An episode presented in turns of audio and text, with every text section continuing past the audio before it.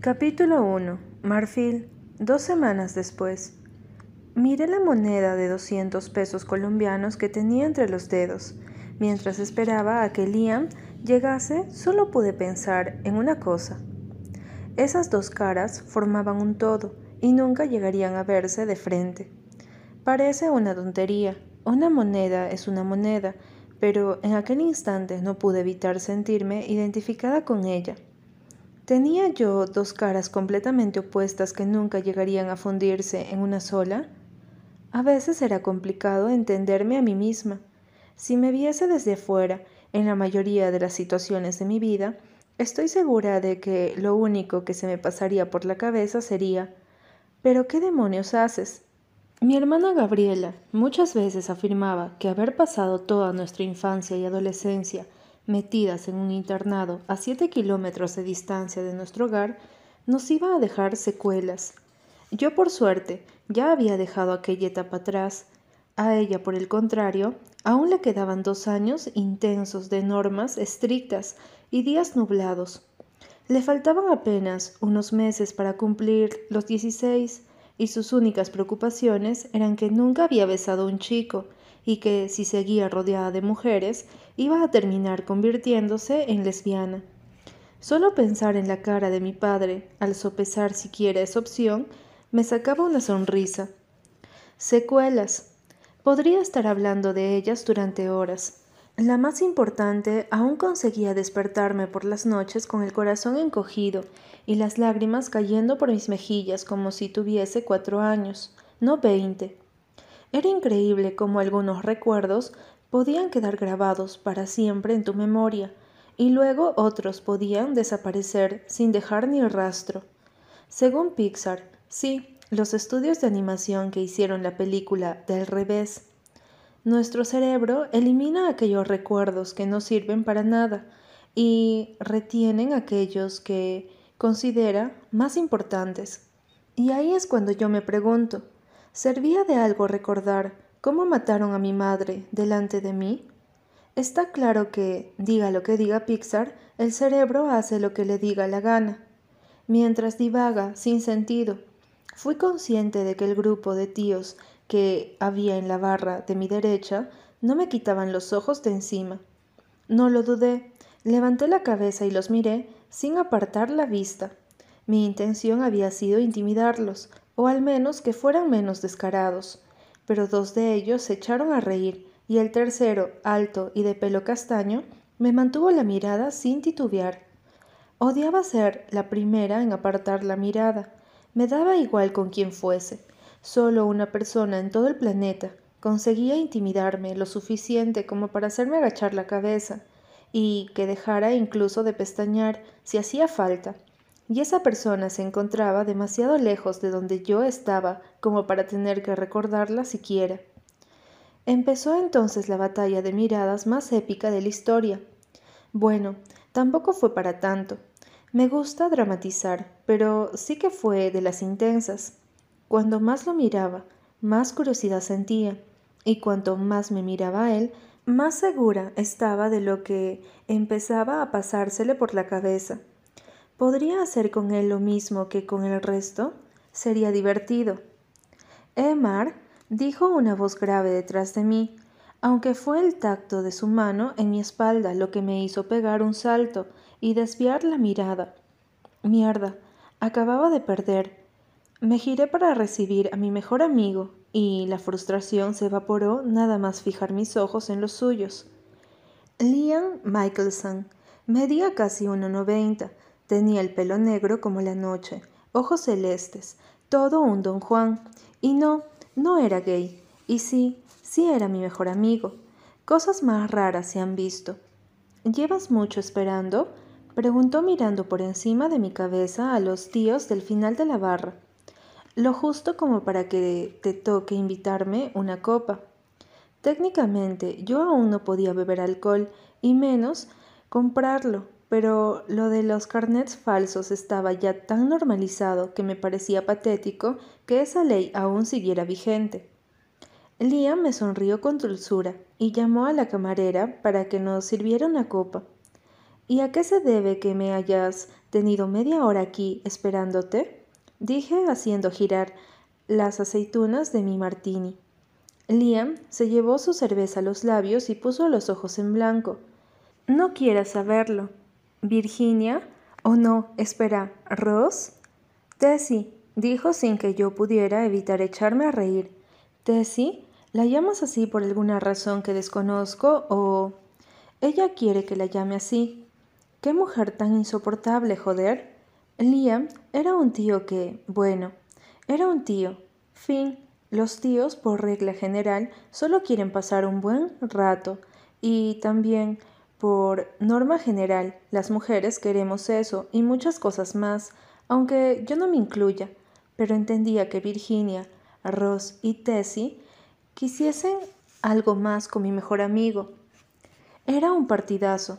Si le quitabas esa afición de tirarse a todo lo que se movía, claro.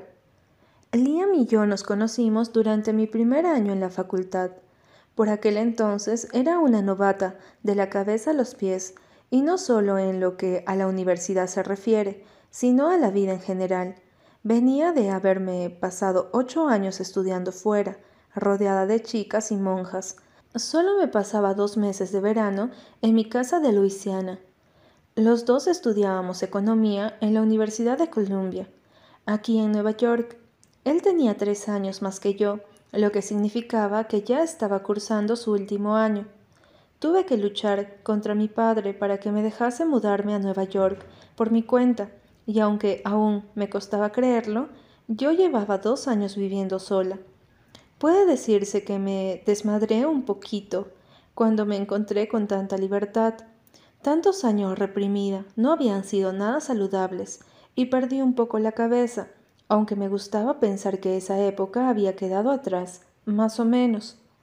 Liam fue el primer chico que besé. Tenía 18 años, recién cumplidos, y con él descubrí de lo que era capaz cuando se trataba de conquistar a un hombre. Mi padre siempre me tuvo bastante escondida y me trataba como si fuese su pequeño tesoro al que nadie podía acceder aunque Liam accedió y en profundidad. No llegamos a acostarnos, pero sí hicimos algunas cosas hasta que nos dimos cuenta de que en realidad encajábamos mejor como amigos. Por muy buena que yo estuviese para él, y por muy bueno que él estuviese para mí, y para el mundo entero. Después de Liam, intenté llevar una relación más en serio con un chico llamado Regan, hasta que me enteré de que entre él y sus Amigos se habían apostado diez mil dólares para ver quién era el primero en llevarme a la cama. Sí, sí, diez mil dólares. Patético. A partir de ese momento me convertí en una marfil que nadie conocía hasta entonces, ni yo misma.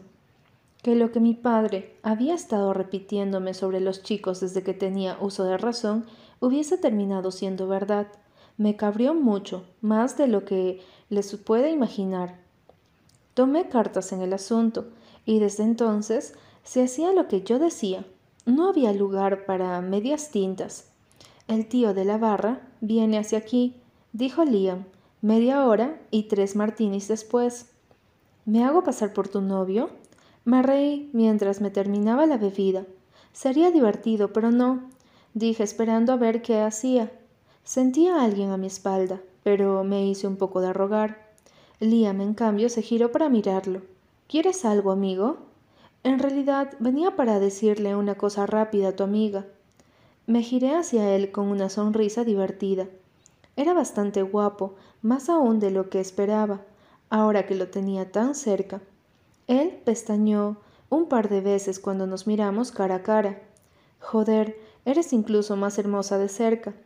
Supe que Liam estaba poniendo los ojos en blanco, otra vez, sin ni siquiera tener que darme la vuelta para comprobarlo. ¿Querías algo? dije con tranquilidad. Los piropos no significaban nada para mí. El chico titubeó un par de veces, pero se sacó una tarjeta del bolsillo de su camisa y me la tendió. Me encantaría invitarte a cenar, dijo ya un poco más calmado y firme ante su propuesta. Miré la tarjeta. Harry Wilson, arquitecto. Seguramente no tenía ni idea de que tenía 20 años. Eso me pasaba por ir de copas en Wall Street. Lo pensaré, respondí. Harry me sonrió y vi que tenía un hoyuelo en la mejilla izquierda. Le devolví la sonrisa y se despidió con un gesto de la mano. Ni siquiera me había preguntado mi nombre. Me guardé la tarjeta en el bolso y me volví hacia mi amigo, que me miraba entre divertido y molesto. A veces me horroriza que te parezcas tanto a mí, negué con la cabeza divertida. Sabes perfectamente que no nos acercamos, ni queriendo. Liam negó con la cabeza nuevamente. El hombre que termine follándote será un tío afortunado. Lo miré censurándolo con la mirada. Calla o descubrirás mi tapadera. Eres como un martis religiosa, lo sabes, ¿no? Yo no me como a nadie, simplemente cojo lo que quiero y se acabó. ¿Y no te importa que vayan diciendo por ahí que te han follado sin descanso? Sí, me molestaba. Si tienen que mentir para sentirse más hombres, pues que mientan. Si alguien quiere saber la verdad, que venga y me pregunte. Liam soltó una carcajada. A veces creo que no tienes ni puta idea de dónde te estás metiendo. Llegará alguien que te vuelva loca y cuando eso pase, te tragarás todas esas ideas feministas que tanto te gustan. No tiene nada que ver con el feminismo. Los hombres han usado a las mujeres desde el principio de los tiempos. Cogen de ellas lo que quieren y se marchan. ¿Qué tiene de malo que yo haga lo mismo? No quiero que disfruten con mi cuerpo, solo quiero disfrutar yo. Liam me miró como si fuese un ingenuo. Cualquier hombre de la tierra disfrutaría solo con mirarte, Marfil, aunque solo les dejes que te toquen. Para ellos es como si hubiesen ganado la lotería, créeme. Me quedé callada unos instantes. Con la única persona que estaría dispuesta a hacerlo sería contigo, pero porque somos amigos. Liam se atragantó con la cerveza. Cuando sueltas cosas como esa es cuando me doy cuenta de que todavía sigue siendo una cría. Anda, vamos, te llevo a casa. No mentía cuando decía que el único hombre al que estaría dispuesta a ofrecerle mi cuerpo era Liam. De todo el planeta, como él decía, era el único en quien confiaba lo suficiente. Me lo había planteado muchas veces porque, aunque en lo relativo a todo lo que viene antes del sexo me manejaba bastante bien, Temía llegar hasta el final. Mi padre me había inculcado desde que tenía uso de razón que la virtud de una mujer lo era todo. Las monjas en el internado no se habían reprimido en detallar lo que nos pasaría si cedíamos a la lujuria. La virginidad parecía algo que volvía loca a la gente de mi entorno, y aunque en el fondo de mi alma quería revelarme y, a mi manera, lo hacía, era incapaz de dar ese paso todavía. Liam me llevó a mi piso en un Audi color gris. Se lo había comprado hacía poco y los asientos aún olían a coche nuevo. Al contrario que la mayoría de los estudiantes, yo no vivía en el campus de la facultad. Mi padre me permitió mudarme a Nueva York e ir a la universidad, siempre y cuando fuese él quien me procurara un lugar donde vivir. Mi apartamento, que no compartía con nadie, estaba situado en una de las zonas más caras de la ciudad, a 15 minutos de la facultad, en lo que todo el mundo conocía como el Upper East Side. Puede sonar presuntuoso, pero vivir en uno de los mejores edificios de Nueva York no podía importarme menos. Toda mi vida había estado rodeada de lujos, y aunque muchos pensasen que era idiota por querer estudiar cuando estaba claro que mi padre iba a dejarme una fortuna, Siempre tuve claro que intentaría abrirme camino por mí misma. Se me daban muy bien los números, así que estudiar economía siempre fue el plan B, aunque durante prácticamente toda mi adolescencia le rogué a mi padre ingresar a la escuela de ballet de Nueva York. Su respuesta siempre fue un no rotundo, y aunque no sirvió de nada, esa fue la única vez que decidí plantearle cara en serio. Después del resultado me juré no volver a pasar por lo mismo. Aún temblaba al recordar su reacción. De todos modos, seguía bailando en casa. Si para algo me servía tener un piso para mí sola, era para poder bailar todo lo que me diera la gana. Me despedí de Liam con un beso en la mejilla y le prometí vernos algún día antes del fin de semana. Al entrar a mi edificio saludé a Norman, el conserje, y crucé el recibidor hasta llegar al ascensor. Vivir sola en Nueva York podía resultar peligroso, sobre todo siendo mujer, pero en aquella zona la gente era muy tranquila. La mayoría eran familias con hijos cuyos progenitores trabajaban en Wall Street, ganando cantidades obscenas de dinero. Mi padre era uno de ellos. Había decorado mi apartamento de una manera bastante sencilla, siempre que no tuviésemos en cuenta los cojines de color rosa chillón. Mi lema era, cuanto menos tengas, menos tendrás que ordenar, y lo seguía a rajatabla. El piso no era muy grande, tenía dos habitaciones, dos cuartos de baño y un salón con cocina americana. Al final de un largo pasillo se encontraba la zona del servicio, y como no tenía, había aprovechado para montar allí mi pequeño estudio de baile, donde prácticamente pasaba todo el rato que estaba en casa. Había mandado que colocaran una barra para poder bailar y grandes espejos que me devolvían la mirada siempre que procuraba relajarme al compás de la música. En una de las paredes del salón, mi mejor amiga, Tamara, había empezado a pintar un mural precioso, lleno de dibujos sin relación alguna, pero que podía contemplar sin descanso. En él se aglomeraban frases de libros, imágenes nuestras, letras de canciones, flores preciosas y sobre todo muchos ojos, de todos los tamaños, con todo tipo de expresiones. A Tammy le encantaba la mirada de las personas, y a mí me alucinaba su capacidad para plasmarlas casi a la perfección en cualquier superficie plana. Siempre que tuviese a la mano algo que pintase. Una vez me dibujó un minion en una servilleta de Starbucks, utilizando solo la pajita y la espuma de mi frappuccino. Dejé mi bolso sobre la encimera de la cocina y fui directa a la nevera. Se me daba fatal cocinar, era totalmente nula. Recuerdo que una vez intenté prepararme un pastel de carne, siguiendo la receta de la madre de mi hermana. Y de lo poco acostumbrada que estaba a cocinar, me olvidé de que lo había metido en el horno y casi incendio la cocina. Prefería pedir algo a domicilio, como tenía un examen de microeconomía la semana próxima, decidí sentarme a estudiar. Puse música clásica de fondo y dejé que las horas pasaran casi sin darme cuenta. Cuando abrí los ojos comprendí que me había quedado profundamente dormida y además en una postura nada práctica. Me incorporé como pude en el sofá, deseando que alguien me levantara como si fuese una niña y me llevase hasta la cama. No tuve tanta suerte. Dejé el libro sobre la mesita y me arrastré hasta el dormitorio. Cuando ya estuve acurrucada bajo mi edredón blanco, aquella sensación de soledad volvió a embargarme. No era miedosa, bueno, un poco. Siempre había convivido con gente a mi alrededor. En casa siempre estaban los criados.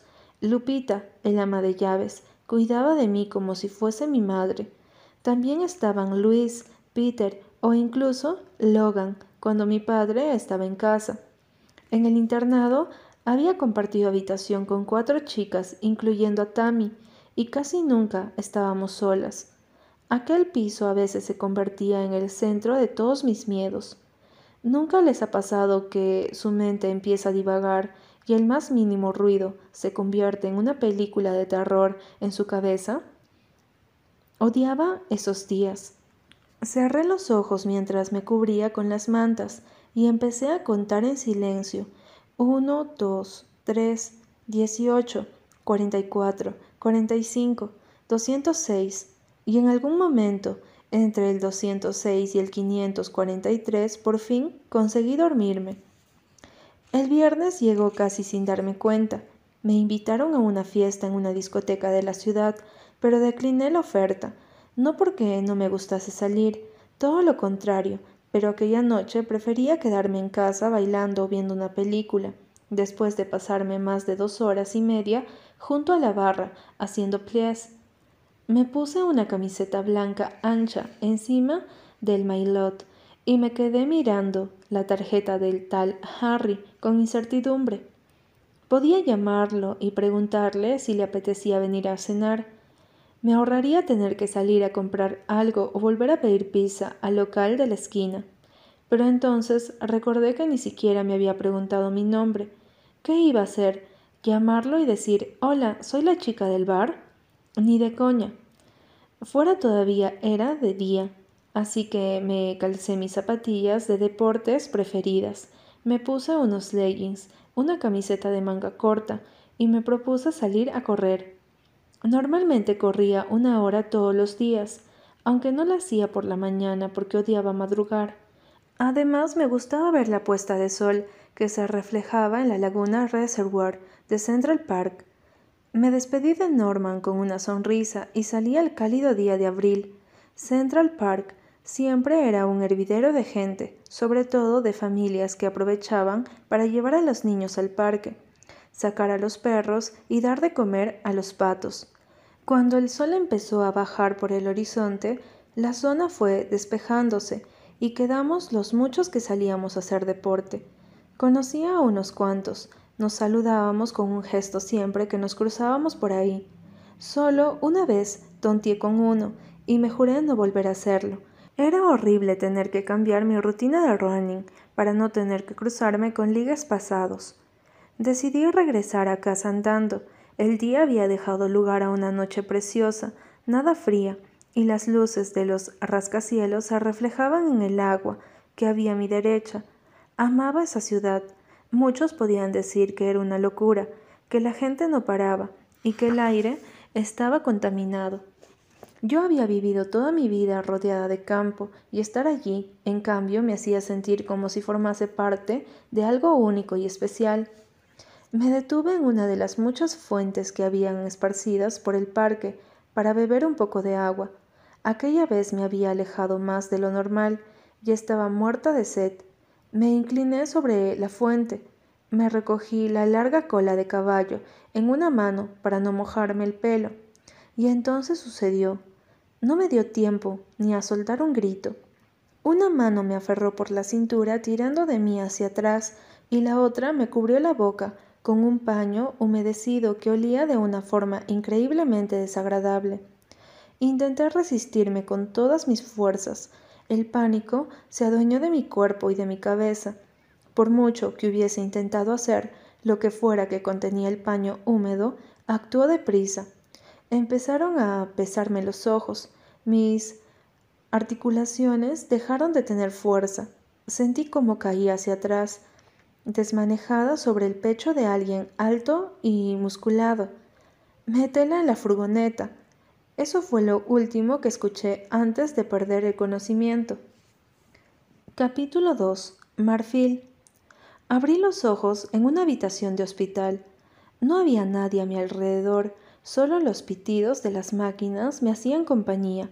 Al bajar la vista a mi cuerpo, vi que llevaba una bata de color verde, una vía intravenosa en la mano izquierda y una venda que me cubría la palma derecha. Mis latidos se aceleraron pero al no estar conectada a ningún aparato que lo registrara, solo yo fui consciente del martilleo incesante de mi corazón. ¿Qué había ocurrido? Entonces alguien abrió la puerta y una enfermera se acercó hasta mi cama.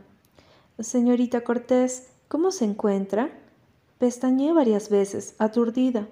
¿Dónde estoy? ¿Qué ha pasado? Fui a bajarme de la cama. No sé a dónde pretendía ir, pero mi instinto parecía querer obligarme a salir corriendo, huir, ponerme a salvo. ¿A salvo de quién? Tranquila, estás a salvo. Noté que mis ojos se humedecían y mi mente volvía a traerme las imágenes de mis últimos recuerdos. Yo corriendo, deteniéndome a beber agua, alguien cubriéndome la boca, la oscuridad, y luego, antes de que pudiera despegar los labios para preguntar qué había pasado, la puerta de mi habitación se abrió y para alivio mío, mi padre entró y corrió hasta llegar a mi lado. Marfil, dijo, estrechándome contra sus brazos. Enterré la cabeza en su pecho y aspiré el aroma que desprendía su piel y su perfume. El Eau Sauvage de Dior se mezclaba con el humo del tabaco que seguramente había estado fumando sin descanso. Menos mal que has despertado, dijo mi padre, acariciándome el cabello.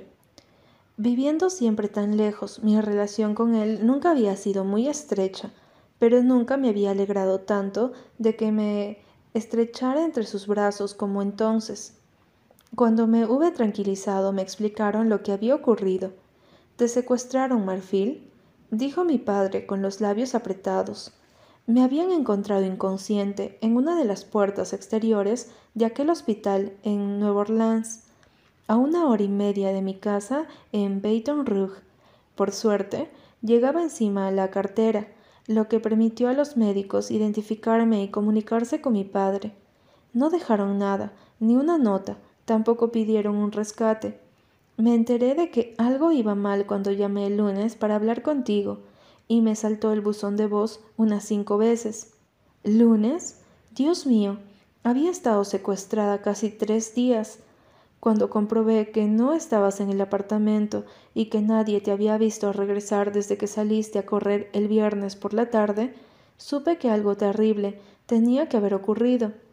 Negué con la cabeza, sin entender absolutamente nada. La policía quiere hablar contigo. Hay dos agentes afuera. Estaban esperando a que despertaras. Mi padre salió de la habitación y regresó acompañado de ambos agentes. Me incorporé, nerviosa, cuando empezaron a hacerme preguntas. Mi padre no me quitaba los ojos de encima. Nunca lo había visto tan nervioso y serio en mi vida. No recuerdo nada, dije notando que la boca empezaba a secárseme y me sudaban las manos. Solo recuerdo el momento en que me abordaron. ¿No recuerda haber estado consciente en ningún momento? me preguntó uno de los agentes. Negué con la cabeza intentando exprimirme el cerebro, pero nada, no recordaba nada. Cualquier cosa que pueda decirnos será de gran ayuda, señorita Cortés. Miré a mi padre nerviosa y luego a la enfermera. Lo siento, dije con voz temblorosa. Mi padre dio un paso al frente, mirándome fijamente a los ojos. ¿Hay alguna posibilidad de que te hicieran algo? Me empezó a temblar el labio y me lo mordí intentando controlar el terror que embargaba mi cuerpo. No quería pensar en eso. Era horrible saber que no había tenido control sobre lo que ocurría a mi alrededor, que había estado en manos de lo que podría haber sido asesinos o violadores. Podría haber pasado cualquier cosa. Contesta. Levanté la vista de la cama y miré a mi padre asustada. No recuerdo nada, repetí, odiando no saber lo que podían haberme hecho. Quiero que le hagan un estudio completo ahora mismo. Los policías miraron a mi padre y luego a mí. Parecían incómodos como si el hecho de que pudiesen haberme violado les espantara tanto como a mí. Le dejo la tarjeta aquí mismo. Cualquier cosa que recuerde, por insignificante que sea, no dude en llamar y notificarlo a la comisaría. Asentí sin hablar por miedo a que me temblase la voz. Cuando se marcharon, la enfermera me pidió que la acompañara. Al parecer iba a tomarse muy en serio las peticiones de mi padre. Una parte de mí estaba tranquila porque si me hubiesen violado, yo sentiría algo, por mínimo que fuese, y ese no era el caso. Cuando me pidieron que me sentara en una camilla de ginecología y colocase las piernas en los cabestrillos, tuve que contenerme para no gritar deseando escapar de aquella pesadilla. La doctora que me examinó fue muy amable y me trató con mucho tacto. Ya habíamos comprobado si había restos de semen o sangre cuando te hallaron inconsciente, pero no encontramos nada. En tu caso no existía ningún tipo de signo que pudiesen indicar que hubieses tenido agresión sexual pero tu padre nos ha exigido que volviésemos a comprobarlo, me explicó mientras me examinaba. Entendía que mi padre quisiese asegurarse. Yo también necesitaba saber que no me había ocurrido nada de lo que se me pasaba por la cabeza en aquellos instantes. Sigue siendo virgen, me aclaró, y por cómo lo dijo, me hizo sentir un poco extraña. Aquí está el informe y los resultados de las pruebas del VIH. SIDA, Abrí los ojos espantada, pero la médica me sonrió con dulzura. Tranquila, lo hemos hecho solo para quedarnos tranquilos. A pesar del susto y la mala experiencia, estás perfectamente. No tienes que seguir preocupándote. Asentí y al rato me trajeron ropa para poder cambiarme y quitarme la bata del hospital. Quería salir de allí, quería irme a casa y olvidar todo lo que había pasado. Asentí y al rato me trajeron ropa para poder cambiarme y quitarme la bata del hospital. Quería salir de allí, quería irme a casa y olvidar todo lo que había pasado. A la salida del hospital nos esperaba Peter, el chofer, para llevarnos a casa. Mi padre fue sentado en el asiento del copiloto sin dejar de hablar por teléfono. Yo, por el contrario, apenas podía creerme que hacía cuatro días mi máxima preocupación había sido el parcial de microeconomía. No pude evitar mirar hacia ambos lados cuando me bajé de la limusina y subí los escalones de la inmensa mansión blanca con grandes columnas que me había visto crecer. Lupita, la cocinera, y la mujer que había velado por mí desde que era un bebé, salió a recibirme con lágrimas en los ojos. Me abrazó con fuerza contra su cuerpo y yo le devolví el abrazo procurando no volver a echarme a llorar. Señorita Marfil, dijo, limpiándose las lágrimas con el delantal, no sabe usted lo preocupados que estábamos todos. Estoy bien, Lupita, ya estoy en casa, dije para tranquilizarla, aunque contenta al ver que me hallaba a salvo dentro de aquellos altos muros. Te preparé algo caliente para cenar, ¿de acuerdo? Tuve a darte una ducha, niña. Mi padre había desaparecido pasillo abajo, con el teléfono pegado a la oreja, y cara de tener mil cosas que hacer. Agradecí que fuese él quien tuviese que averiguar qué es lo que había ocurrido y por qué demonios me habían secuestrado sin pedir nada a cambio. Mientras me daba una ducha, no pude quitarme de la cabeza la sensación de que aquello no había acabado todavía. Algo me decía que ese secuestro era para poner a mi padre sobre aviso. Pero ¿sobre aviso de qué? No era ningún misterio que mi padre tenía muchísimo dinero. Por eso no tenía sentido que no hubiesen pedido un rescate. ¿Por qué si no iban a secuestrar a su hija de Alejandro Cortés? Después de ducharme, Lupita me trajo una sopa caliente y estofado de carne con patatas asadas. No me di cuenta de lo hambrienta que estaba hasta que el aroma de comida caliente llegó hasta mis sentidos. Cené en la cama con la tele puesta de fondo y mil cosas en la cabeza. Liam me había mandado un millón de mensajes y lo llamé para que se quedara tranquilo. Cuando tu padre me llamó casi me da un puto infarto, joder exclamó totalmente alterado. Se pensaba que yo había tenido algo que ver con tu desaparición. Dios santo, Marfil, casi me muero de la angustia. No se lo tengas en cuenta. Aparte de Tammy, eres uno de los pocos amigos de los que he hablado aquí en casa. Si no habías sido tú, las opciones que quedaban eran bastante escasas. Liam quiso saberlo todo, quería que le describiera lo ocurrido lo que recordaba y lo que no, pero eso era lo último que quería hacer. Necesitaba descansar, los ojos me pesaban y odiaba notar que el miedo no desaparecía a pesar de estar segura en casa. No te preocupes, ya hablaremos cuando regreses a Nueva York. ¿Cómo demonios me habían trasladado de Nueva York a Nueva Orleans en tan poco tiempo? No pude seguir dándole muchas vueltas. Los ojos se me cerraron sin darme cuenta y me sumí en un sueño profundo e inquietante. El día me recibió tormentoso, como si quisiera reflejar mi estado de ánimo particular. Me asomé por la ventana para contemplar la extensión de el reluciente campo verde que rodeaba la casa de mi padre. Siempre había disfrutado volviendo a casa, saber que había sido mi madre quien había hecho posible que un lugar tan grande se convirtiera en una estancia tan acogedora y hogareña, me producía una sensación de intensa calidez. Me vestí rápidamente con unos leggings y una sudadera y bajé a desayunar, a la vez que buscaba en el móvil un vuelo para viajar lo antes posible a Nueva York. No podía seguir perdiendo clases, además iba a tener que hablar con el profesor de microeconomía y rezar para que me dejara hacer el parcial que me había perdido. Lo sé, Debería estar más preocupada por lo que me había ocurrido unas horas antes, pero era incapaz de recordar nada. Aparte del susto, no podía temer algo que no podía visualizar. Cuando entré en la cocina, me encontré a Lupita pelando patatas. El aroma a café impregnaba la estancia. lo que significaba que mi padre debía de estar en casa. Nunca había conocido a alguien tan adicto a la cafeína. Yo, por el contrario, no había heredado esa pasión por aquella bebida oscura y desayunaba siempre un vaso de leche caliente con miel. Lupita me sonrió al verme llegar y antes de que pudiera contar hasta diez, ya tenía el desayuno delante de mis narices. Tu padre ha pedido que en cuanto acabes vayas a verlo al despacho, cariño. Asentí llevándome unos cereales a la boca. No tardé mucho en desayunar.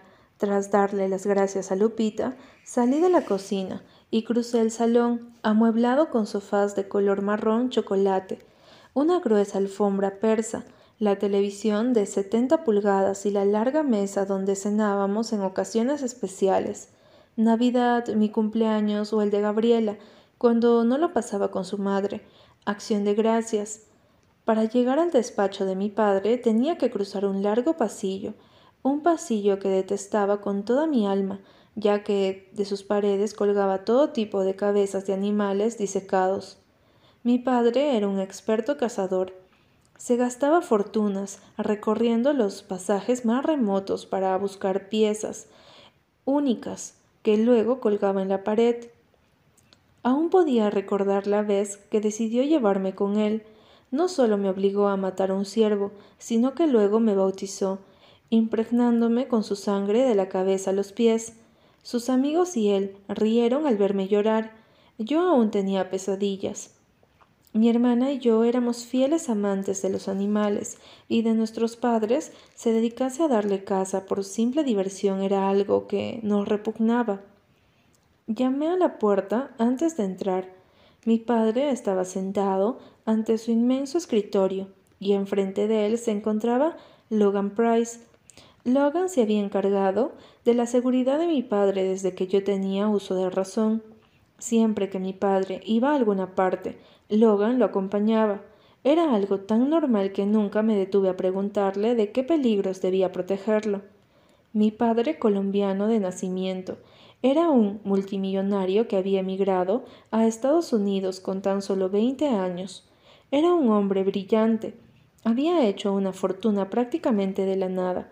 Compró terrenos en la época en que los precios estaban regalados y cultivó viñedos que a día de hoy siguen abasteciendo gran parte del sur del país. Criaba caballos también y tenía muy buena relación con el presidente colombiano, con el que mantenía largas charlas mientras se fumaba un puro delante de su inmensa chimenea.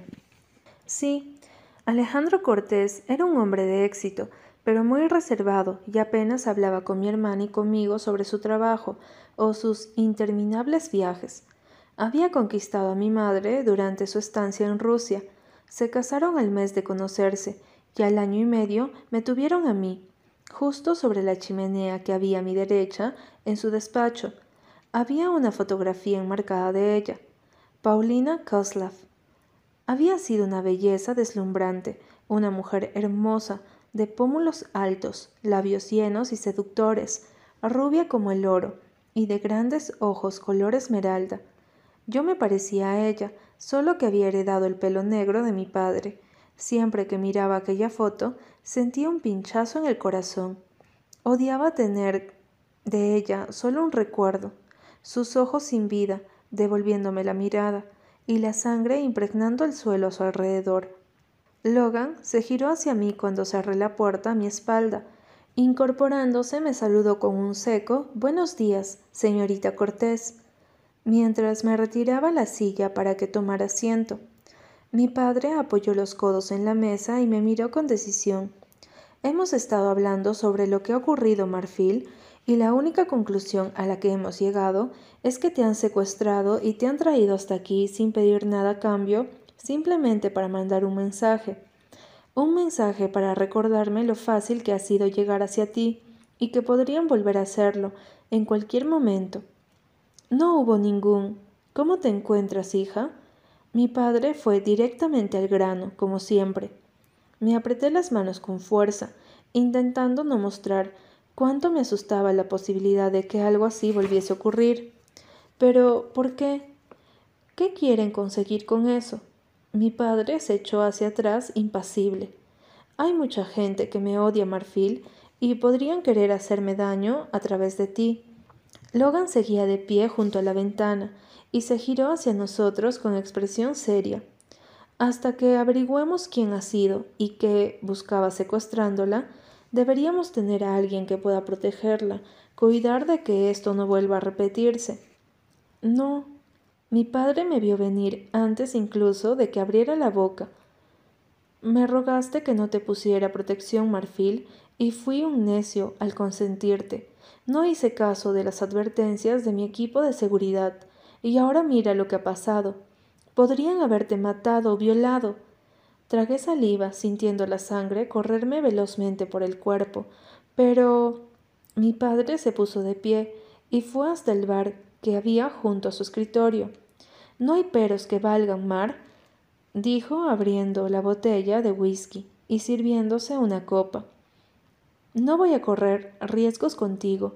Nunca debí haberlos corrido. Miré a Logan y luego a mi padre. Ambos estaban serios, decididos.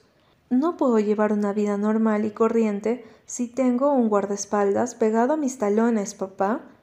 ¿Prefieres que lo que ha ocurrido se repita? No tuve un argumento de peso para contradecirlo y odié tener que quedarme simplemente en silencio. Hasta que aclaremos lo ocurrido tendrás custodia las veinticuatro horas del día.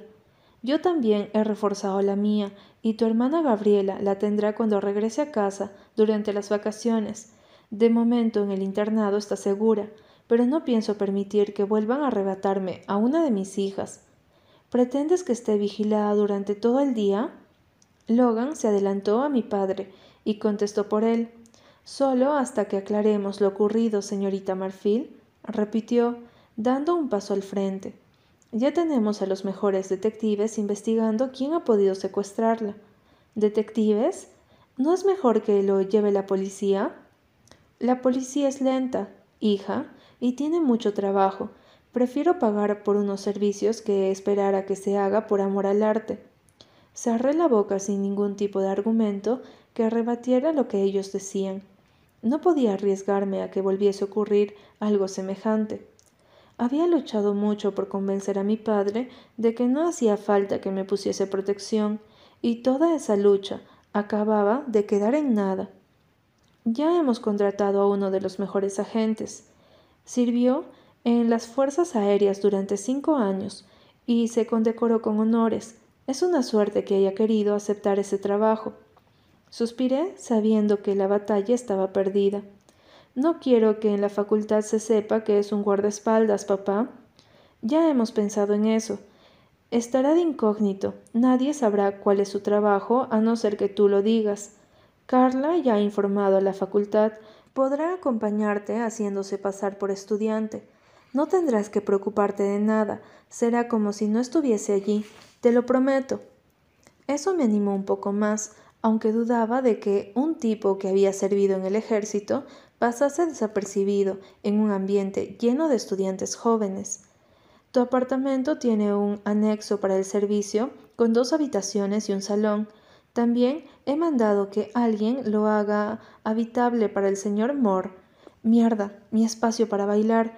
No podía evitar sentirme frustrada y cabreada. No es que no valorara lo que mi padre estaba haciendo por mí, pero me jodía verme obligada a tener a alguien pegado a mis espaldas. No quería vivir con miedo, no quería tener un recordatorio constante de que podían volver a hacerme daño, o al menos intentarlo, pero sabía que, ante tales circunstancias, no había nada que yo pudiese hacer. ¿Cuánto crees que tardarás en averiguar quién está detrás de esto? Mi padre volvió a tomar asiento. No lo sé, pero te aseguro que es mi prioridad. Asentí deseosa de irme de allí. ¿Puedo irme? Mi padre asintió y volvió a fijar la mirada en su ordenador. Señor Moore, seas quien seas, ya me caes mal.